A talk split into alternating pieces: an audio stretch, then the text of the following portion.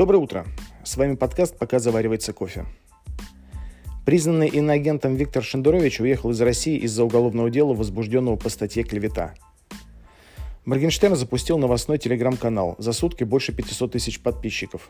Теперь бывшая в основной своей массе аполитичная тусовка Моргенштерна будет получать ежедневные порции яда демократии. Ксения Собчак, с одной стороны, прорекламировала канал Моргенштерна, с другой стороны, зависть не дала отнестись к оглушительному успеху спокойно.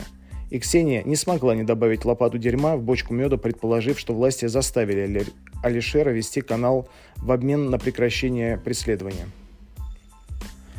Ну что тут скажешь? Лично я думаю, что Собчак сама сотрудничает с государством и много раз это доказала. А вот как себя будет вести Моргенштерн, пока неизвестно. Во всяком случае, я пока подписался на новый канал не Моргенштерн. А канал Собчак в моих подписках отсутствует. Кофе готов, и потому на сегодня все.